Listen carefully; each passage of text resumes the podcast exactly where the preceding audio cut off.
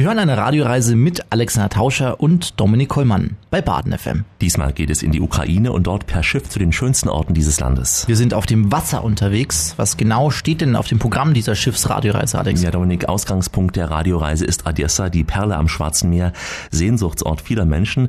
Das ist unsere erste Station. Dann legen wir ab auf die Halbinsel Krim. In Sevastopol tauchen wir in die Höhle der ehemaligen Atom-U-Boote ab. Wir besuchen einen alten Tatarenpalast. Wir besuchen auch den Ort der berühmten Yalta Yalta-Konferenz. Es geht dann auf eine Panoramakreuzfahrt entlang der Küste der Krim, über das Schwarze Meer, später auch flussaufwärts am Dnipro bis nach Kiew. Das heißt also, Alex, heute erwartet äh, Sie eine Fluss- und Seekreuzfahrt. Ja, das stimmt. Äh, heute mit unserem Viking-Flusskreuzfahrtschiff Michael Lomonosov, da geht es später entlang des Dnipro über Saporosche bis nach Kiew. Auch hier können Sie sich auf spannende Ausflüge und viele interessante Geschichten freuen. Und natürlich auch auf Geschichten vom Schiff. Wir nehmen Sie zum Beispiel mit auf die Kapitänsbrücke und Sie lernen natürlich wieder Menschen mit besonderen Auswanderergeschichten kennen. Heute einmal einen Hoteldirektor auf dem Wasser und dazu auch die passende Musik aus der Ukraine. Alexander Tauscher und Dominik Kollmann starten gleich zur ersten Etappe unserer Radioreise auf dem Schiff. Kommen Sie also an Bord. Schön, dass Sie mit uns auf Tour sind. Hier ist die Radioreise, die Sie heute in die Ukraine entführt. Wir wünschen viel Spaß. Dominik und Alex begleiten Sie heute auf einer Tour mit dem Viking Flusskreuzfahrtschiff über das Schwarze Meer und über den Dnieper. Viele nette Menschen werden uns diese Schiffsreise zu einem richtig tollen Erlebnis machen. Und äh, die Programmchefin auf der MS Lomonosov, Aljona, stellt uns den Mann vor, ohne den diese Reise durch die Ukraine gar nicht möglich wäre. Das ist unser Kapitän, Andrei Kuzmenko. Der Kapitän wird sich vor dem Mikro etwas zurückhalten auf dieser Radioreise, aber seine Mannschaft sorgt für beste Stimmung auf dem Schiff, auch mit der typischen Musik der Ukraine, die wir auf dieser Radioreise immer wieder hören werden. Eine tolle Stimme an Bord ist die Sängerin auf der MS Lomonosov Axiana, hier zum Start mit einem Lied über ein junges Liebespaar, das auf diesem Schiff vielleicht noch nicht so häufig zu treffen ist.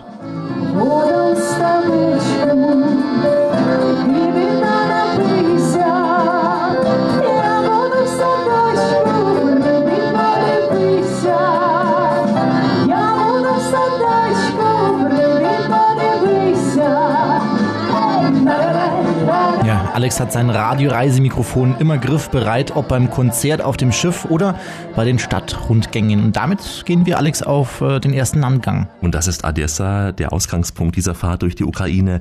Das ist die Perle am Schwarzen Meer, Dominik. Ja, Odessa ist auch so ein Sehnsuchtspunkt vieler Menschen. Ich kenne da einige, die von dieser Stadt richtig schwärmen. Und die meisten, ja, die denken bei Odessa an die berühmte Patjomkinsche Treppe, eine riesige Treppe, die aus der schönen Altstadt direkt an den Hafen führt mit dem Blick auf das Schwarze Meer. Viking-Reiseführerin Svetlana Sakalova, die wir immer wieder hören werden, wird uns auf dieser Radioreise begleiten und sie führte mich gleich als erstes zu dieser Treppe. 192 Treppen können wir sehen.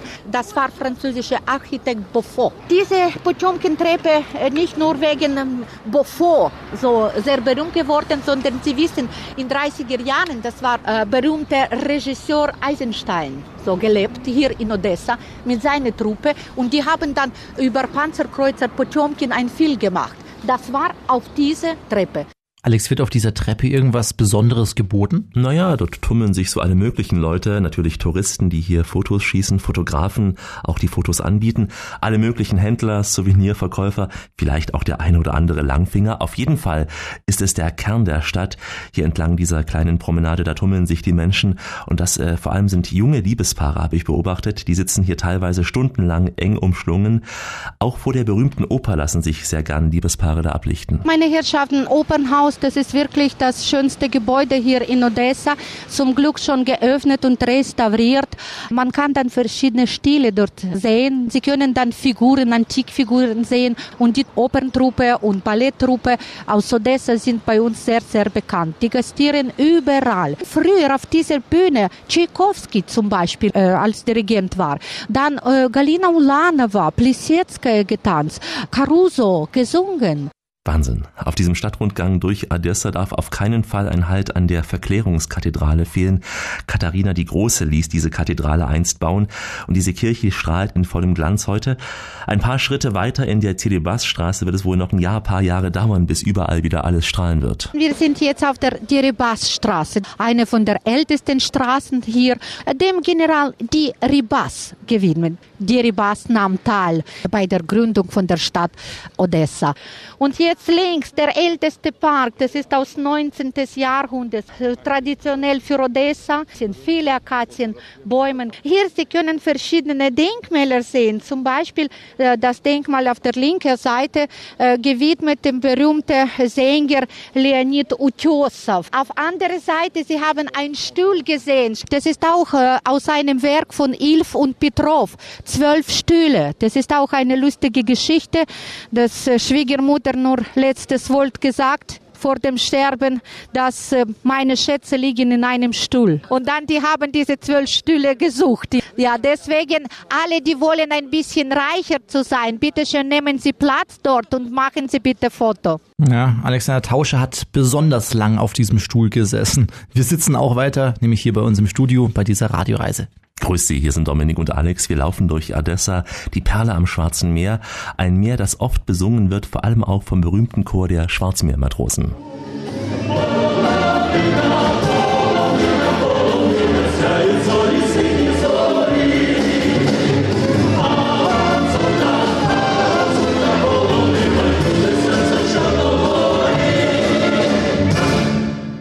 Applaus für die Schwarzmeermatrosen. Alex, du hast natürlich wieder viele Fotos von dieser mhm, Radioreise ja. mitgebracht. Auf diesem hier äh, sehen wir Kinder in Uniform, die im äh, Paradeschritt laufen. Was hat das für einen Hintergrund? Ja, das ist ein Mahnmal für den unbekannten Matrosen, so heißt das. Ein riesiger Grabstein, stellvertretend äh, für die unzähligen Opfer des Zweiten Weltkrieges. Denn hier in der Ukraine, Dominik, da war dieser Krieg besonders blutig. Odessa, das ist auch eine der Heldenstädte der früheren UdSSR. Die Schüler, die du hier auf dem Foto siehst, das sind ähm, Schüler, die hier eine Mahnwache halten. Die machen das freiwillig. Es ist für sie eine große Ehre, sagt Viking-Reiseführerin Svetlana Sokolova. Hier kann man sehen, die Ehrenwachen. Da sind die Schüler von verschiedenen Schulen. Ja, die haben große Ehre hier zu stehen. Das ist die beste Schüler. Das ist neunte bis äh, elfte Klasse. Jetzt äh, hinter uns kommt neue Ablosung. Alle 20 Minuten kommt neue Ablosung.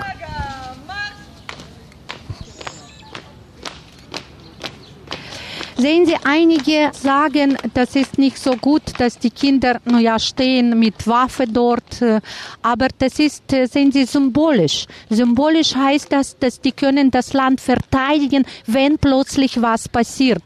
Im Zweiten Weltkrieg nahmen teil auch äh, die Kinder in Partisanen solche Brigaden auch gekämpft, gekämpft für neues Leben im Lande.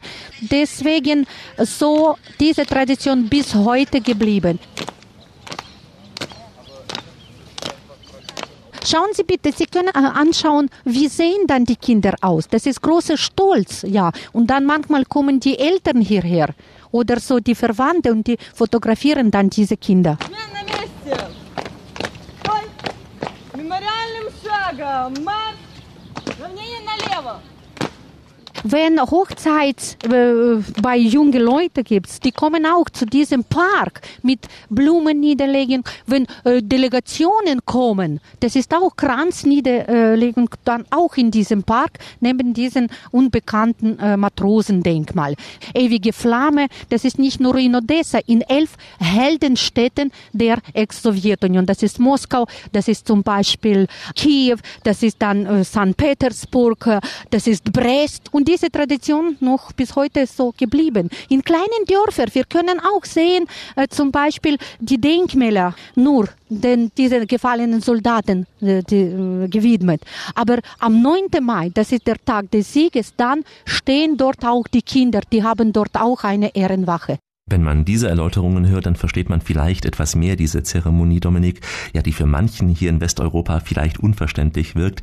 Mich jedenfalls hat dieser kurze Besuch am Mahnmal sehr beeindruckt.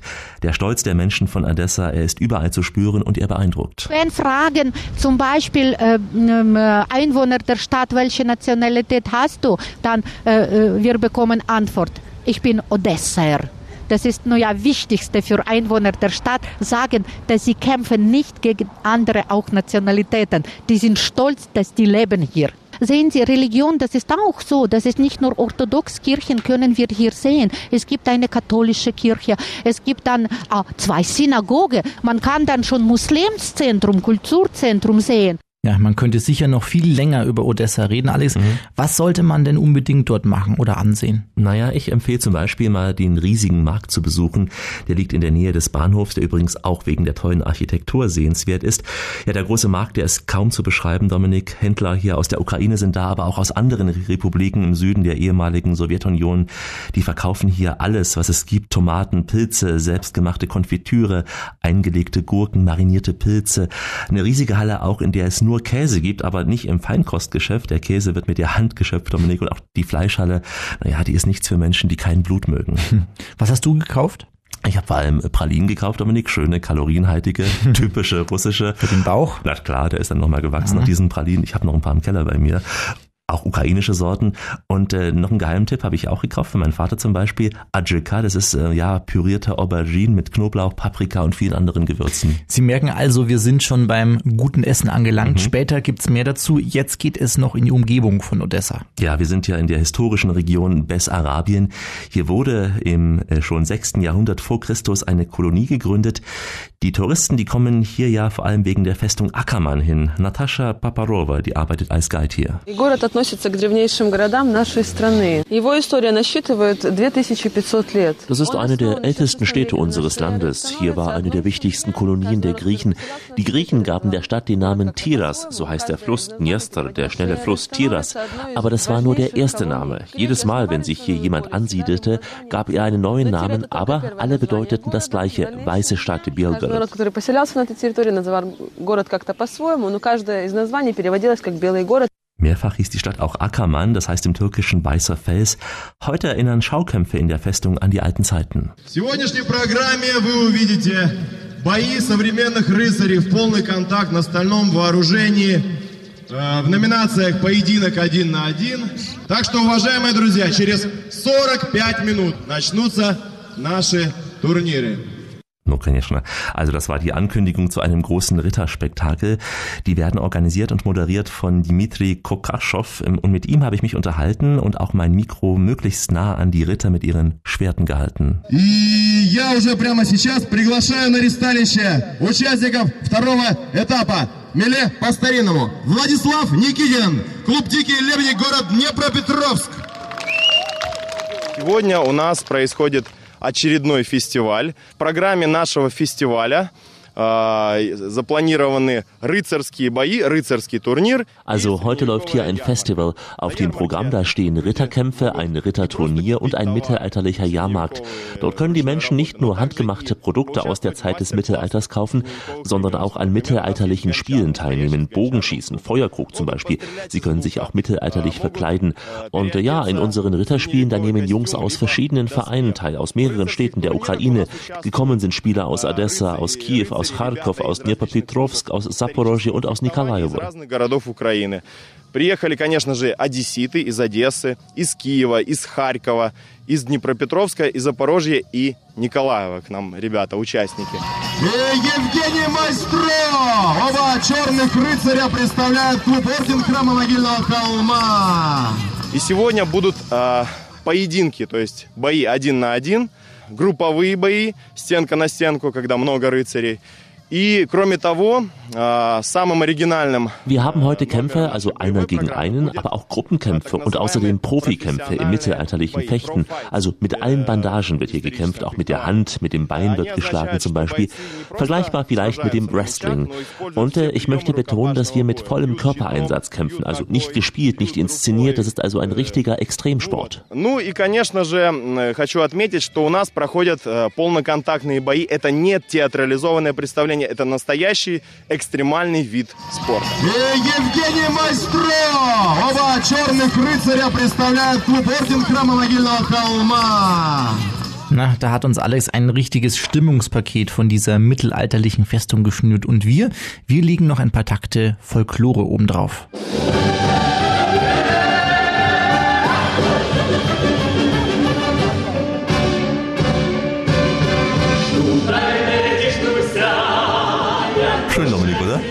Ja. Schöne Musik. Wer es mag.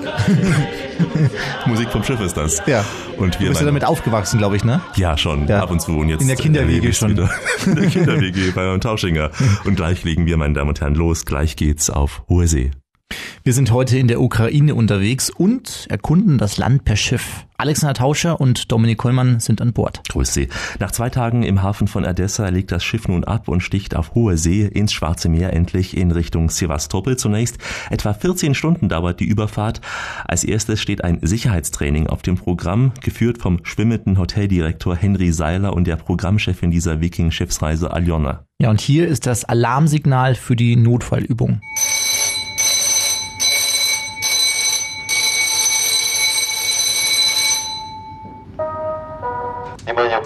Учебная шлюпочная тревога. Учебная шлюпочная тревога. Аварийным партиям прибыть на места сбора, доложить на ЭКП. Guten Morgen, sehr geehrte Damen und Herren. Hier spricht der Kapitän. Ich teile Ihnen mit, dass die ganze Ausrüstung für die Gewährleistung der Schifffahrtssicherheit am Arbeitszustand befindet. Das Schiff ist für die Seeüberfahrt bereit. Unser Schiff ist ausgerüstet mit 46 Rettungsinseln.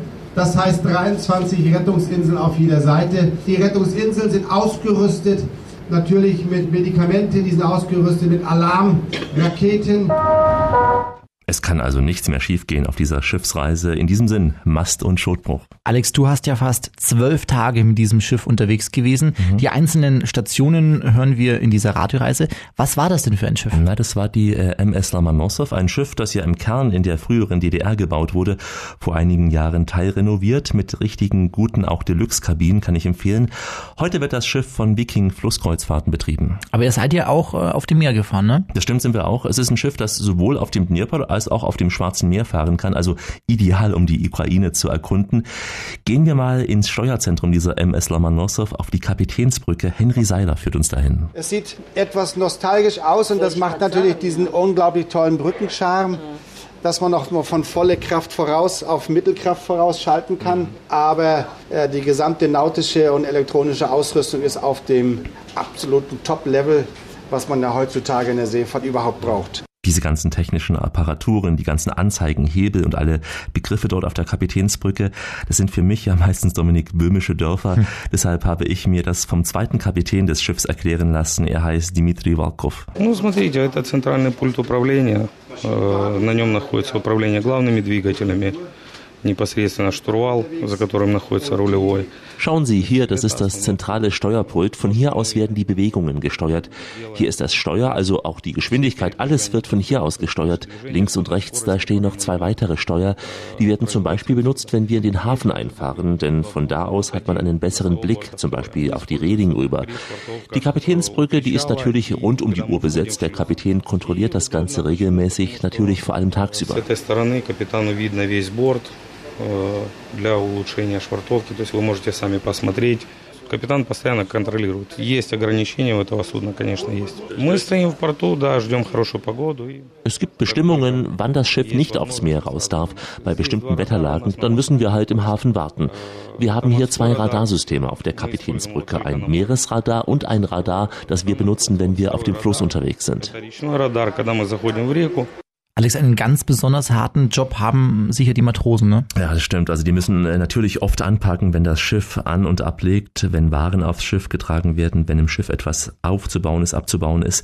Ich habe zwei Matrosen gesehen, die auch noch zwischendurch äh, Klimmzüge auf hoher See gemacht haben, um da ihren Luxuskörper in Form zu halten, zur ja, Freude der äh, Frauen an Bord. Und Matrose Krostja, der kann sogar tanzen und singt uns jetzt ein Matrosenlied.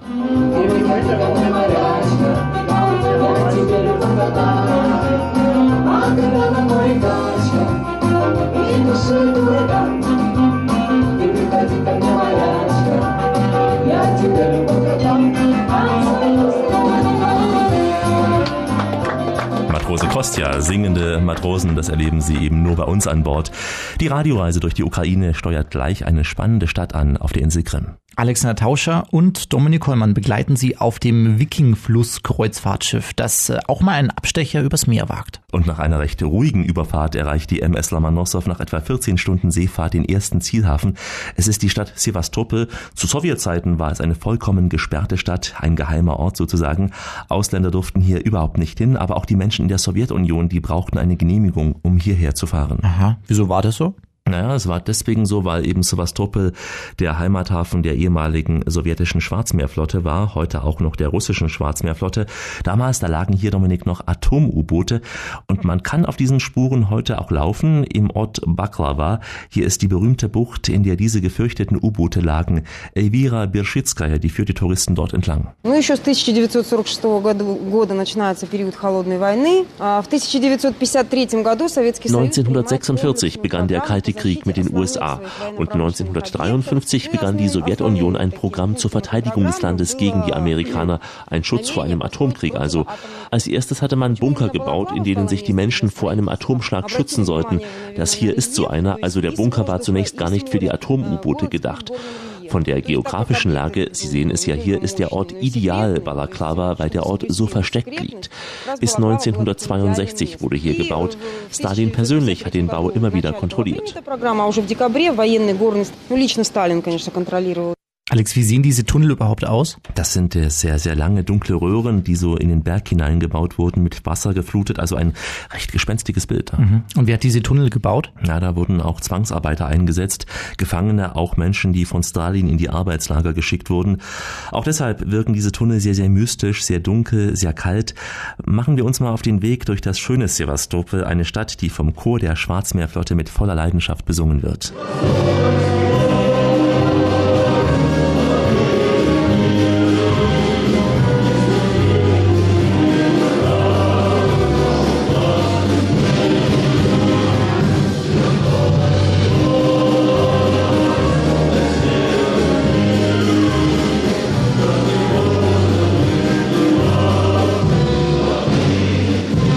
Das hört sich ja sehr mächtig an. Alex, wo hast du denn dieses Konzert aufgenommen? Habe ich aufgenommen. Du hörst gleich den Applaus hier im Haus der Offiziere. Das ist so ein prunkvoller Kulturpalast in Sevastopol. Überhaupt ist die Stadt ja so im klassizistischen Stil gebaut worden. Natürlich auch mit den Bauten der Zuckerbäcker-Stile da. Also eine Stadt, die sehr sowjetisch wirkt. Gehen wir mal ein paar Schritte durch Sevastopol gemeinsam mit unserer Viking-Reiseführerin Svetlana Sokolova. Sie zeigt den Gästen natürlich auch das Lenin-Denkmal, denn Lenin wiederum zeigt nach Westen. Man sagt, er zeige dorthin, wo das bessere Leben ist. Einige sagen, das ist kein Sinn zu demontieren, weil wenn demontieren braucht man noch das Geld. Und äh, wenn wir demontieren, wir ändern die Geschichte nicht. Und die Kommunisten hier in Sevastopol, sie haben auch gesagt, das ist unsere Geschichte. Lenin-Denkmal muss hier sein. Und schauen Sie bitte, das ist auch Kunst. Das ist monumentale Kunst. Und die Autoren, ich meine die Künstler, mit großer Liebe das gemacht. Die haben schweres Leben zum Beispiel für Bauer gezeigt, für Matrosen, oder zum Beispiel, wie schwer dann die Arbeiter so gearbeitet und äh, Aufbau des Wasserkraftwerkes. Das ist auch mit Lenin-Denkmal verbunden. Deswegen hier können wir Lenin-Denkmal sehen. Svetlana ist ein toller Guide, das werden wir in der Sendung immer wieder merken, aber manchmal kommen die Geschichten der Reise auch ganz unverhofft. An einem Nachmittag spazierte ich durch Sevastopol, wollte ein paar Bilder schießen und stieß plötzlich auf eine Ansammlung von Menschen in Militärkleidung, so etwa 15 Männer und Frauen waren das, die gaben sich gegenseitig Urkunden, es wurde eine kurze Rede gehalten und auch viel geklatscht. Ich habe dann einen dieser Männer gefragt, was denn der Grund für diese Ansammlung von Menschen ist. Und es klang zunächst ja unspektakulär. Es wurden die Teilnehmer einer Autotour über die Insel Krim geehrt. Aber nicht irgendwelche Teilnehmer. Es waren Veteranen des Zweiten Weltkrieges, Veteranen des Afghanistan-Krieges und auch Veteranen des Reaktorunglücks von Tschernobyl. Ein sehr bewegendes Schicksal, was wir da gehört haben. Wie geht's äh, diesen Menschen überhaupt, Alex? Also einer der Männer war gleich nach dem Reaktorunglück in Tschernobyl als Feuerwehrmann dort in Tschernobyl. Er ist heute schwer krank, ein anderer hat Krebs im Stadion 4. Viele der Kameraden, die sind bereits tot. Ja, der Staat hat nicht sehr viel übrig, beklagen sie, und dennoch sind sie stolz, Veteranen zu sein und feiern dies. Alexander Perpinov. Был старт автопробега здесь, в городе Севастополе, на площади Нахимова.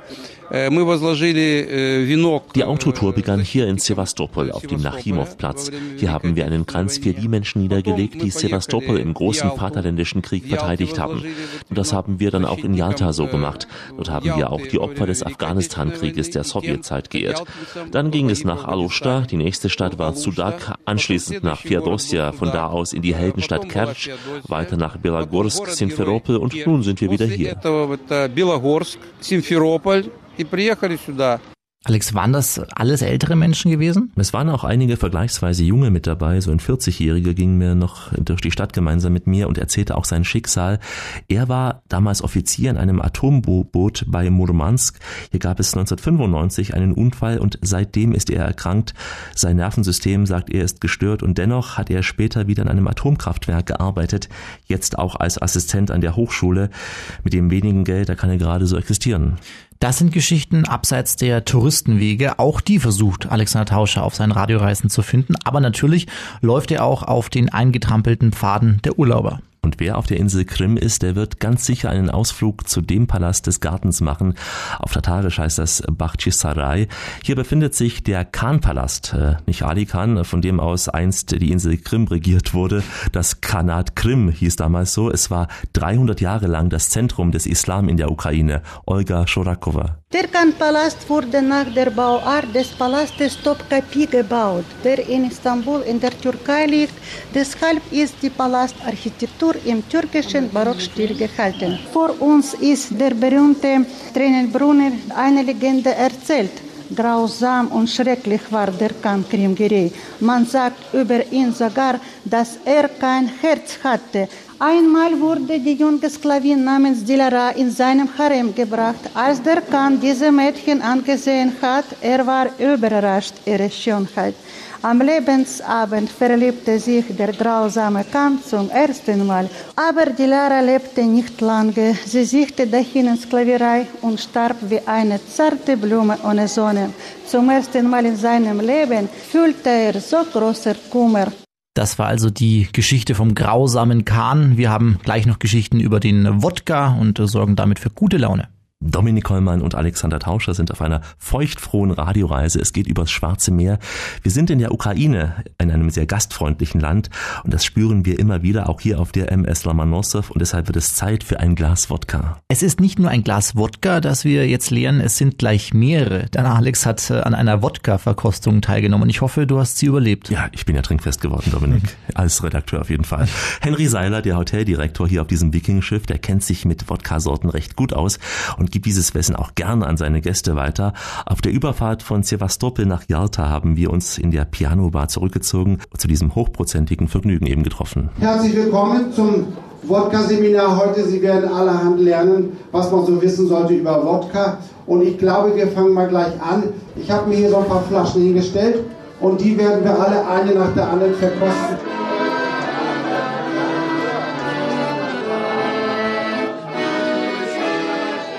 Die erste Runde, die wir haben, das ist der Nemirov Original. Die Fabrik Nemirov ist die beste, größte Fabrik in der Ukraine, die Wodka produziert. So, alle mal fertig werden. Den Wodka bitte greifen und zuhören. Der erste Toast geht zum Kapitän und das ist der ganz einfache, schlicht und ergreifende Toast. Nastarovia. Also, Nastarovia. Nastarovia! In Russland wird der Wodka hergestellt aus Korn. In der Ukraine ist der Wodka gemacht aus Kartoffeln. So, jetzt haben wir uns den Kortica vorgenommen. Der Kortica aus Zaporozhye von den Kosaken, der schmeckt wirklich gut. So, versuchen wir den mal. Also lassen Sie uns gemeinsam einen Toast sprechen auf die Großmütter der Welt. Sa Nascha Babuschka. Sa Nascha Babuschka. So. Recht herzlichen Dank, liebe Gäste. Ich wünsche Ihnen noch eine wunderschöne Kreuzfahrt. Recht herzlichen Dank, liebe Gäste. Hat mir Spaß gemacht. Wer möchte noch einen kleinen Wodka? Fragt hier Katharina, wer möchte noch einen kleinen Wodka? Also es gab noch ein paar weitere Gläser an diesem Abend. Das war nur ein kleiner Ausschnitt aus unserem Wodka-Seminar. Wir wollen Sie ja nicht mit zu viel Bildung hier behelligen. Aber wir haben noch einen Nachschlag. Alex und die Gäste dieses Wodka-Seminars haben an diesem Abend viel gesungen. Hören Sie kurz mal rein haben auf die Frauen gesungen, unter anderem auf die Frauen auch getrunken. Dazu passt dieses Lied eben Katjuscha. Wobei wir auf diesem Schiff auch auf die schönen Frauen namens Dasha, Lisa, Olga oder Svetlana singen müssten, denn sie waren sehr schön, die hübschen Kellnerinnen, unvergessen, die dem einen oder anderen Mann nicht äh, nur durch den Kopf gingen, auch nicht mehr aus dem Kopf rausgingen. Schöne Frauen, interessante Männer, auch viele tolle Geschichten aus der Ukraine, die erwarten Sie auch im nächsten Teil dieser Radioreise. Unser Schiff liegt dann in Jalta an. Wir besuchen den Weißen Palast. Es geht dann in Richtung Dnieper, der Delta über Cherson, Saporosche flussaufwärts und wir erholen uns an Bord auch klar, um dann mit vollen Kräften die Stadt Kiew erkunden zu können. Also Alexander Tauscher und Dominik Kollmann zählen auf Sie. Wir sind gleich zurück. Bleiben Sie bei uns. Und da sind wir auch schon wieder zurück. Willkommen auf unserer Radioreise. Alexander Tauscher und Dominik Kollmann sind heute in der Ukraine unterwegs. Wir sind auf dem Viking Flusskreuzfahrtschiff, aber noch sind wir auf dem Schwarzen Meer. Nach dem Wodka-Seminar, Dominik, da hat's ganz schön geschaukelt auf dem Schiff, aber das lag nicht am hochprozentigen. Nein, wir haben die Bucht vor Yalta überquert. Da schlagen die Wellen, Sie hören es ja auch hier im Hintergrund, manchmal etwas höher. Aber am nächsten Morgen dann ruhige See zum Glück. Ein tolles Panorama bei der Einfahrt nach Yalta. Das ist dieser mondäne Kurort am Schwarzen Meer. Heute auch Anlaufpunkt für Touristen aus aller Welt. Svetlana Sakalova, die kennt sich hier bestens aus. Ich begrüße Sie herzlich in diese sonnige Kurort Yalta. Der Hafen, wo wir jetzt ausgestiegen, liegt an der Rooseveltstraße. Das ist nur einzige Stadt, nur ja, wo Rooseveltstraße so gibt's. Die hat auch noch ein bisschen Wodka-Intus, oder? Ja, aber sie redet immer so darüber. Das ist die Melodie, die ukrainische Melodie. Sie sprach eben von diesem Herrn Roosevelt, Dominik, und dieser gewisse Herr Roosevelt spielt auch eine wichtige Rolle, ein ganz besonderer Gast hier auf der Insel Krim, bei der einer Konferenz, der Yalta-Konferenz nämlich, die hier im Weißen Palast stattfand. Da kamen im Februar 1945, also noch vor Ende des Zweiten Weltkrieges, die künftigen Siegermächte von Deutschland zusammen. Sie besiegelten hier quasi die Teilung Deutschlands und Europas. Und hier entstand wohl auch dieses berühmte Foto, ne? Das ist das Foto, Dominik, ja. Die mehrere Fotos auf der Yalta-Konferenz, die gingen um die Welt. Eines im Garten auf der Bank und natürlich auch das Foto von dem Tisch, auf dem die Unterschriften geleistet wurden. Eine wichtige Konferenz, in der es um harte Kost ging und aber auch viel gegessen wurde gut. Während der Konferenz 1945 wurde dann 5000 Liter Sekt getrunken, 4000 Kilo Fleisch und dann 1500 Kilo Kaviar mit Butter. Das ist Tradition. Und das war sehr wichtiges Treffen. Deswegen alles Mögliches, Unmögliches gemacht. Mit dem Essen und mit Getränke auch.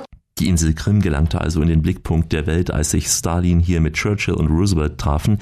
Die wichtigen Besprechungen, die fanden direkt im Weißen Palast statt, aber es gab auch viele Gespräche und Empfänge in anderen Residenzen, auch im berühmten Alubka-Palast, ein Palast, der einst für den Generalgouverneur der Region Waranzow gebaut wurde. Zum Beispiel Churchill und seine Delegation waren hier in Alubka-Palais und mit Aufenthalt Churchill war hier zufrieden. Seine Tochter hat der Mutter einen Brief geschrieben und hat gesagt, dass wir sind hier wie Butter in Sauersahne. Kabinett von Churchill mit schöner Terrasse, wo konnte er sitzen und gemütlich seine Zigarre rauchen.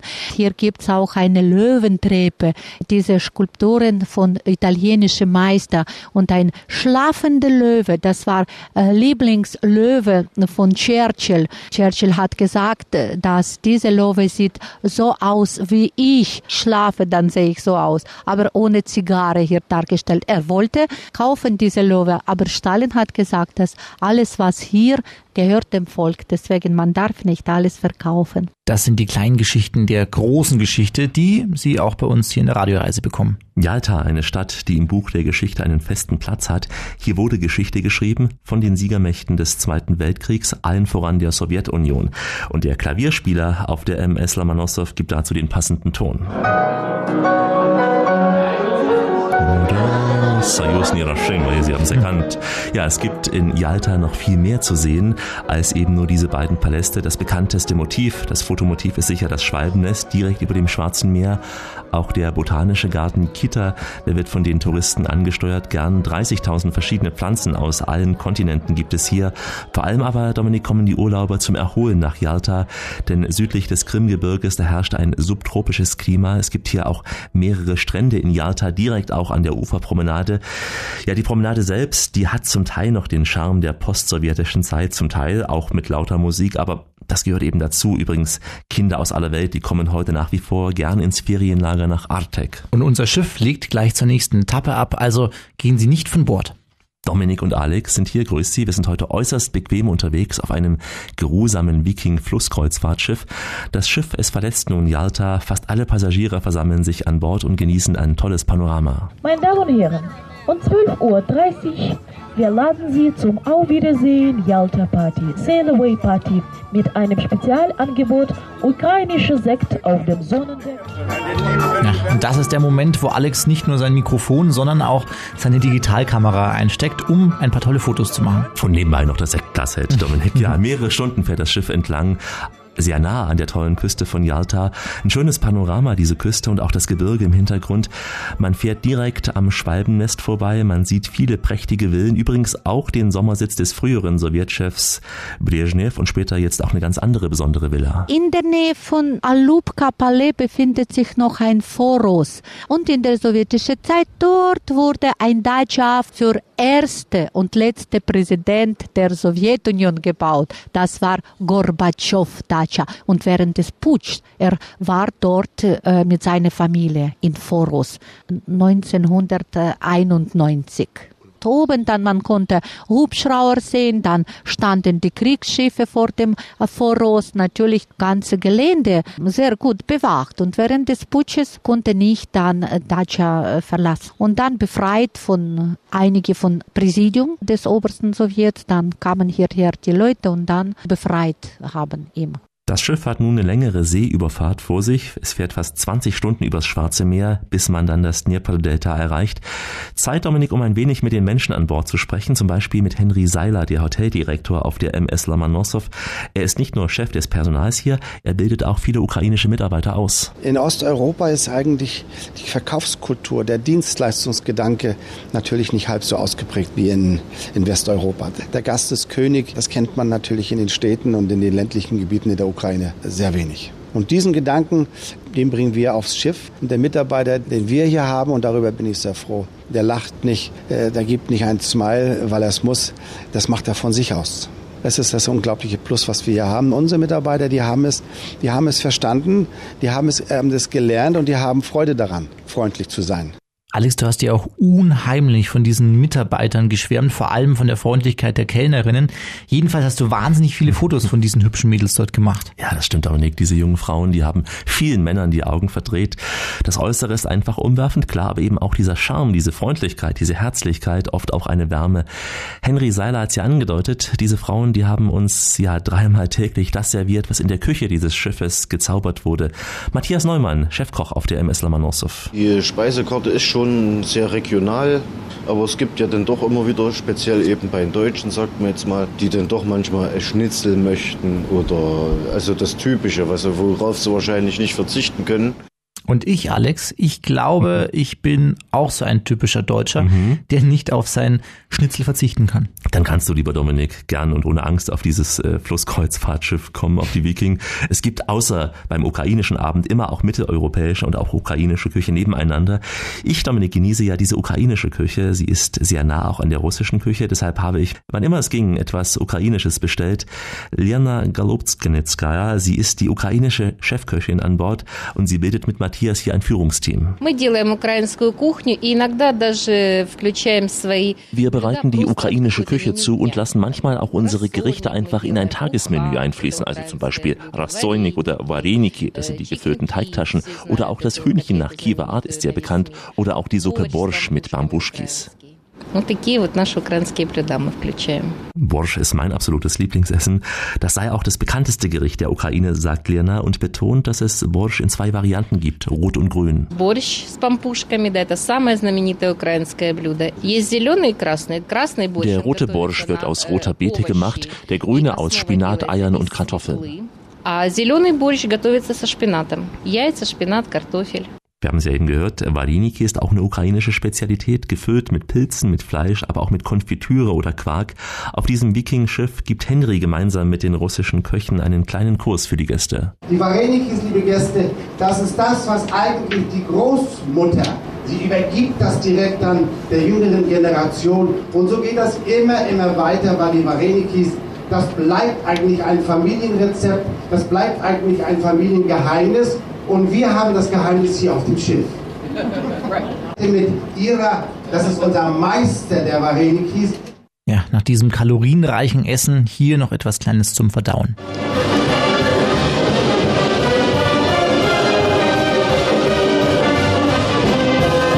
Und gleich steht Alex ein neuer Landgang an. Hier sind Dominik und Alex auf einer Schiffsreise durch die Ukraine.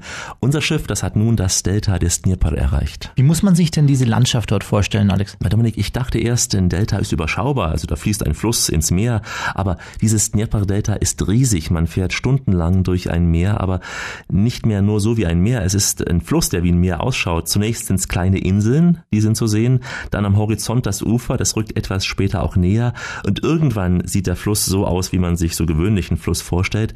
Aber auf unserem Weg nach Kiew, da werden wir immer auch wieder über größere Stauseen fahren, die auch wie ein Meer aussehen. Svetlana, die begrüßt uns gleich zum ersten Landgang am Dnipro in Cherson. Und an diesem Tag, Dominik, da war die Stadt ganz in der Hand der Kinder. Es war der 1. Juni, ist in der Ukraine auch nach wie vor nach sowjetischem Vorbild ein Feiertag für die Kinder. Die singen hier und tanzen und bekommen von den Eltern große Geschenke. Und so klang es an diesem 1. Juni in Cherson. Зорепад исполняет вокальный ансамбль Херсонского государственного дома художественного творчества «Звезда БАТ». Ваши аплодисменты!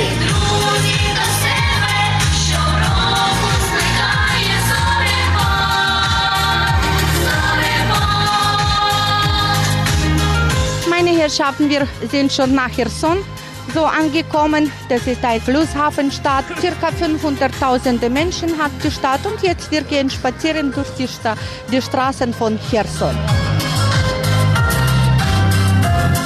Der Begründer von der Stadt Cherson war berühmte Grigori Potjomkin und jetzt auf der rechten Seite, Sie können dann Potjomkin-Denkmal sehen. Das also tanzende Jungs und Mädchen, Sie hören sie im Hintergrund noch auf einer großen Bühne in Cherson war das. Alex, was für einen Eindruck hat diese Stadt denn auf dich gemacht? Auf den ersten Blick fand ich sie gar nicht so schön, so dieses etwas vergilbte in den Neubauten der Sowjetzeit, aber dann hat sich das Bild schnell geändert, gerade auch am Fluss. Hier spielten Kinder und Jugendliche, sie sprangen vom Ufer aus ins Wasser, hier sah man viele Hochzeitspaare in prächtiger Kleidung. Es wurde Musik gespielt, sehr ausgelassen getanzt, sehr auf natürliche Art und Weise, eine schöne Atmosphäre. Also vielleicht lag es ja auch an diesem schönen Wetter an diesem Tag. Also auf jeden Fall hat mir Cherson sehr gefallen. Mhm. Was stand am nächsten Tag so auf dem Programm? Dann also nach einer Nacht und einem Vormittag auf dem Dnieper erreichte das Schiff die große Industriestadt Zaporozhe, also auch ein Begriff. Zunächst, da fährt man durch eine riesige, mächtige Schleuse. Dann der Landgang, Dominik. Und als erstes auch hier fällt ein riesiges Lenin-Denkmal in den Blick. Die Stadt, die hat ja uns so in strömendem Regen empfangen. Aber Lenin zeigte dorthin, wo die Sonne aus den Wolken langsam hervorkam. Er zeigte also ins Licht. Es mag Zufall gewesen sein. Meine Herrschaften, wir sind jetzt in Zaporozhe. Die erste Haltestelle machen wir neben dem Lenin-Denkmal. Auf diesem Lenin-Denkmal steht drauf geschrieben, Kommunismus ist äh, Sowjetmacht plus Elektrifizierung des ganzen Landes. Und sehen Sie, dank dem Dekret von Lenin wurde das erste Wasserkraftwerk, das größte Wasserkraftwerk im Lande gebaut. Und es wurden, wurden dann zwei Aufgaben gelöst. Ja, Schiffsbar Dnieper geworden und billigste Elektroenergie hat das Land bekommen. Vom Lenin-Denkmal beginnt eine sehr mächtige Chaussee, so im Stil der Stalin-Architektur. Mehr als zehn Kilometer ist sie lang mit vielen prächtigen Gebäuden. Auch hier sah ich auf vielen Plätzen wieder Hochzeitspaare. All das ist ziemlich postsowjetisch, aber den meisten in der Reise hat's doch gefallen. Genauso wie auch der Blick in die tiefere Geschichte im Kosakenmuseum auf der Insel Chortica oder auch später bei den Ritterspielen der Kosaken.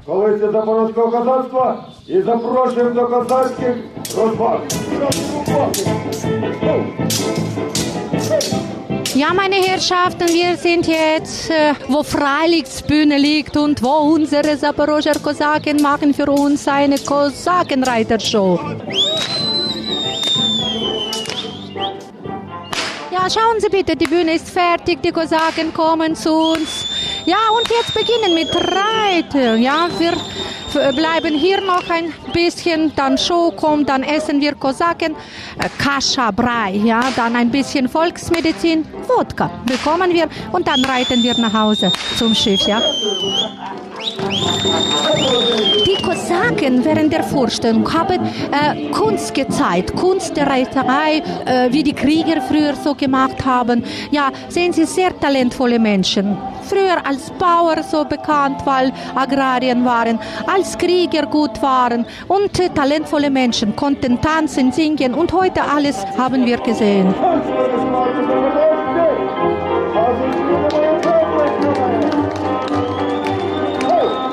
Die haben auf Ukrainisch gesprochen, auf Ukrainisch gesungen, weil Nationalsprache von Kosaken von hier war auch Ukrainisch. Und die Russen haben als Klein Russisch so genannt. Aber heute die ganze Region spricht Ukrainisch.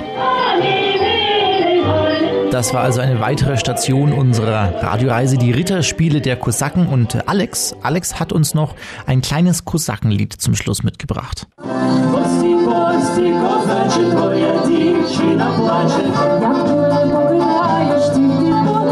Ein Lied, Dominik, über den Abschied eines Kosaken von der Familie und auch wir nehmen Abschied von den Kosaken und steuern auf das Ziel dieser Schiffsreise zu. Die Radioreise mit Alex und Dominik nähert sich nämlich dem Höhepunkt. Wir steuern auf die ukrainische Hauptstadt zu. Schon zeitig früh versammeln sich viele Menschen auf dem Deck der MS Lomonossow, denn das Bild hat sich jetzt gewandelt. Es sind nicht mehr so die einfachen Holzhäuser, die entlang des Flusses stehen. Schon so zwei Stunden vor Erreichen des Hafens von Kiew, da säumen prächtige Villen und auch Ferienhäuser das Ufer. Es sind die Häuser der Neureichen, wie man so schön sagt, die hier in den letzten Jahren gebaut wurden. Dann da auch tauchen die ersten Neubauten von Kiew auf und dann bereits die ersten Sehenswürdigkeiten von Kiew, die Mutterheimat, auch erste Station unserer Tour, das ist Sophienkathedrale, die älteste ostslawische Kathedrale, vor der ein alterer Mann auf der Zither diese wunderbare Musik spielte, Dominik, ähm, mit der ich auch ganz sanft hier eingleite.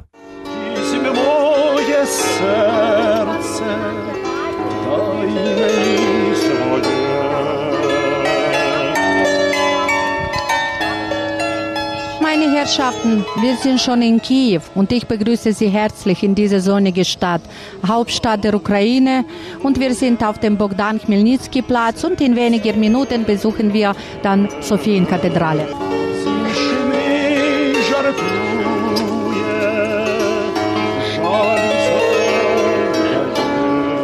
Der Fürst Jaroslav der Weise war der Begründer von dieser Kathedrale. Das ist ein 11. Jahrhundert. Es ist ukrainisches Barock.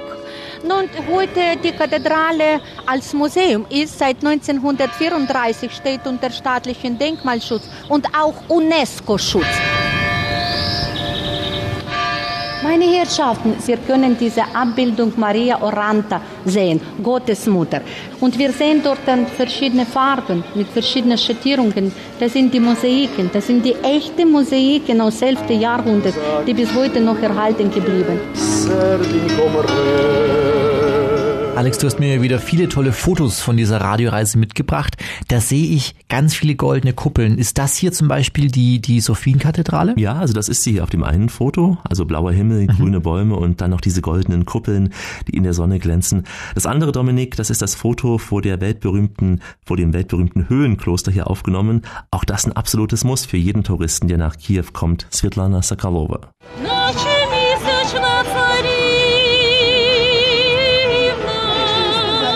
Wir sind jetzt auf dem Gelände des Höhlenklosters Lavra.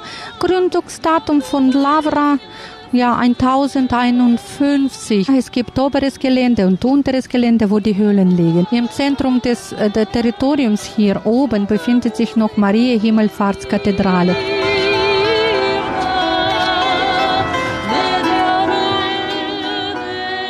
Bis heute solche Kirchen wie Kreuzerhöhungskirche aus 17. Jahrhundert erhalten geblieben.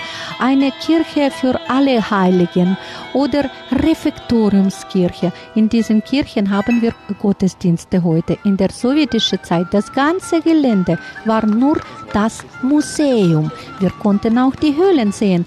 Eine kleine Gruppe von Mönchen hier gelebt und die haben wie Führungen gemacht. Aber mit der Zeit, natürlich, die Mönche wurden von Stadt nicht unterstützt und die haben dieses Territorium verlassen und dann lebten sie in anderen Klostern. Gleich neben dem Höhenkloster befindet sich ein Mahnmal, das uns an die dunkle jüngere Geschichte erinnert.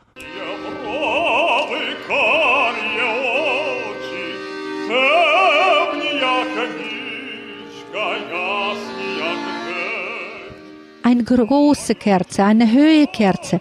Diese Kerze ist ein Opfer des Hungersnotes 1932, 1933 gewidmet, weil in damaliger Zeit über sieben Millionen Ukrainen kamen ums Leben. Natürlich solche Schicksal haben auch die Russen oder Weißrussen gehabt, aber Mehrheit von diesen Opfern waren die Ukrainer. Und dann Kyushchenko, unser früherer Präsident. Es wurde dieses Denkmal errichtet und äh, in der ganzen Welt äh, anerkannt wurde dieses Gesetz, das Hungersnot Hungersnot war wie eine Terror oder Genozid des ukrainischen Volkes. Die Ukraine, ein Volk, das gerade auch im 20. Jahrhundert sehr viel Leid erfahren hat. Wir fahren ja auch hier entlang von historischen Routen. Henry Seiler, der Hoteldirektor des Viking Flusskreuzfahrtschiffes mit seinen Gedanken.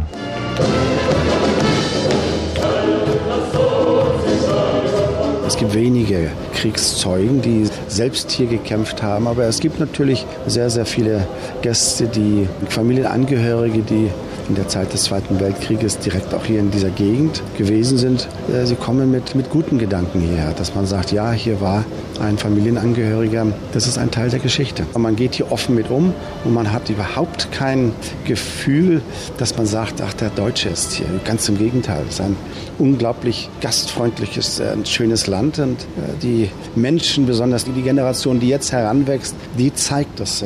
Und für mich ist das eine riesige positive Entwicklung in der Ukraine. Ja, im Jahr 2004, da haben die Menschen in der Ukraine mit der sogenannten Orangenrevolution dann auch den Weg für ein friedliches, demokratisches Land freimachen wollen. Und damals gingen die Bilder aus Kiew um die Welt.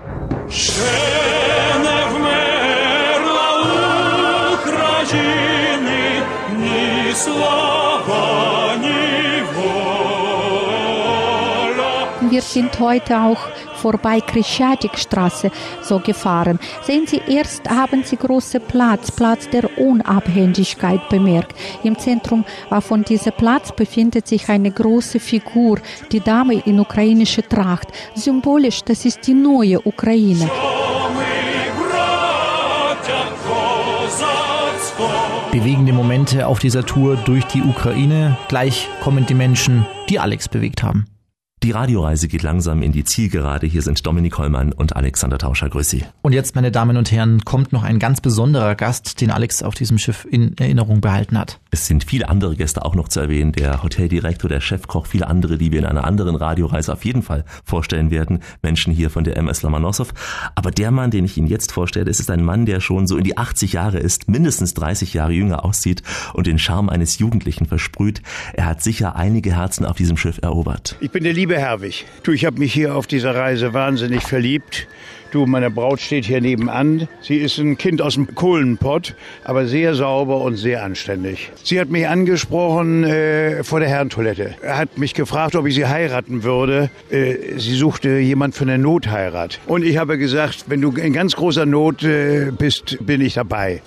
Also Dominik, du ja. hast also geheiratet, Alex. Nein, der Herr hat fast geheiratet. Aber wenn ich bei Not bin, gehe ich auch auf die MS Lomonossow. Wir können, meine Damen und Herren, Ihnen keine Heirat versprechen auf diesem Schiff, aber Ja. viele andere tolle Erlebnisse hoffentlich. Du sprichst ja Russisch, Alex. Mhm. Aber das können ja die wenigsten. Kommt man trotzdem auf dem Schiff äh, äh, vor Ort so ein bisschen zurecht damit? Kommt man, Dominik, denn die Reiseleiter, die sprechen auf dem Schiff hervorragend Deutsch. So gut spreche ich niemals Russisch. Die Kellnerinnen können sich grob verständigen. Mit Englisch geht's ja ohnehin. Im Land selbst ist es, Dominik, ja unterschiedlich. Also junge Leute sprechen natürlich mehr Fremdsprachen, aber nicht jeder Verkäufer, und erst recht nicht, wenn man auf einem Markt ist, der kann da unbedingt ähm, Deutsch sprechen. Deswegen gibt's auf dem Schiff auch noch einen kleinen Ukrainisch-Unterricht zum Schluss. Wer den schwänzt, naja, nicht ganz so schlimm. Nochmal hier das ABC von Svetlana Sakalova und untermalt von der inoffiziellen Hymne der Ukraine.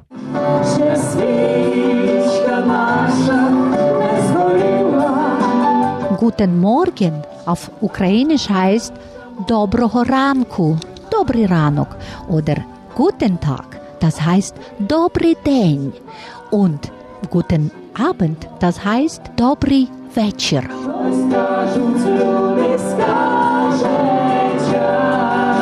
Viele können schon auch sagen, ich liebe dich. Naja, auf Russisch alle haben schon gelernt. Я люблю тебя. Und auf Ukrainisch Я кохаю тебе. Nur das sagen und die Augen sofort erzählen, dass wirklich große Liebe gibt. Ja, Kochania. Die Liebe heißt Kochania auf Ukrainisch. Sie haben schon auch kennengelernt verschiedene Toste und die Russen sagen immer Nasdorovje und bei uns nur einziges Wort, Budmo. In diesem Wort gibt es alles. Gute Gesundheit, Glück, alles Gute in der Familie. Budmo, das ist nur einziges Wort, aber alle Wärme drin im Glas sind. Budmo! Hey! Budmo! Hey! Budmo! Hey, hey, also bleibt nur noch mich zu verabschieden in den Sprachen dieser Welt. Ciao, au revoir, goodbye, shalom und das Vidanje. Alexander Tauscher hat diese Sendung wie immer produziert und recherchiert. Besten Dank. Mein Name ist Dominik Hollmann. Und uns beide können Sie in Ihrem Lieblingsradio wiederhören oder auch nachhören unter www.radioreise.de. Wir entdecken die Welt mit den Ohren und laden Sie dazu gerne ein unter www.radioreise.de. Da können Sie diese Sendung und viele weitere noch einmal hören und Sie finden auch Fotos zu unseren Radioreisen. Wir, wir sind weiter rund um den Globus für Sie unterwegs. Denn es gibt noch mindestens 1000 Orte auf dieser Welt zu entdecken. In diesem Sinn, wie immer, bis bald.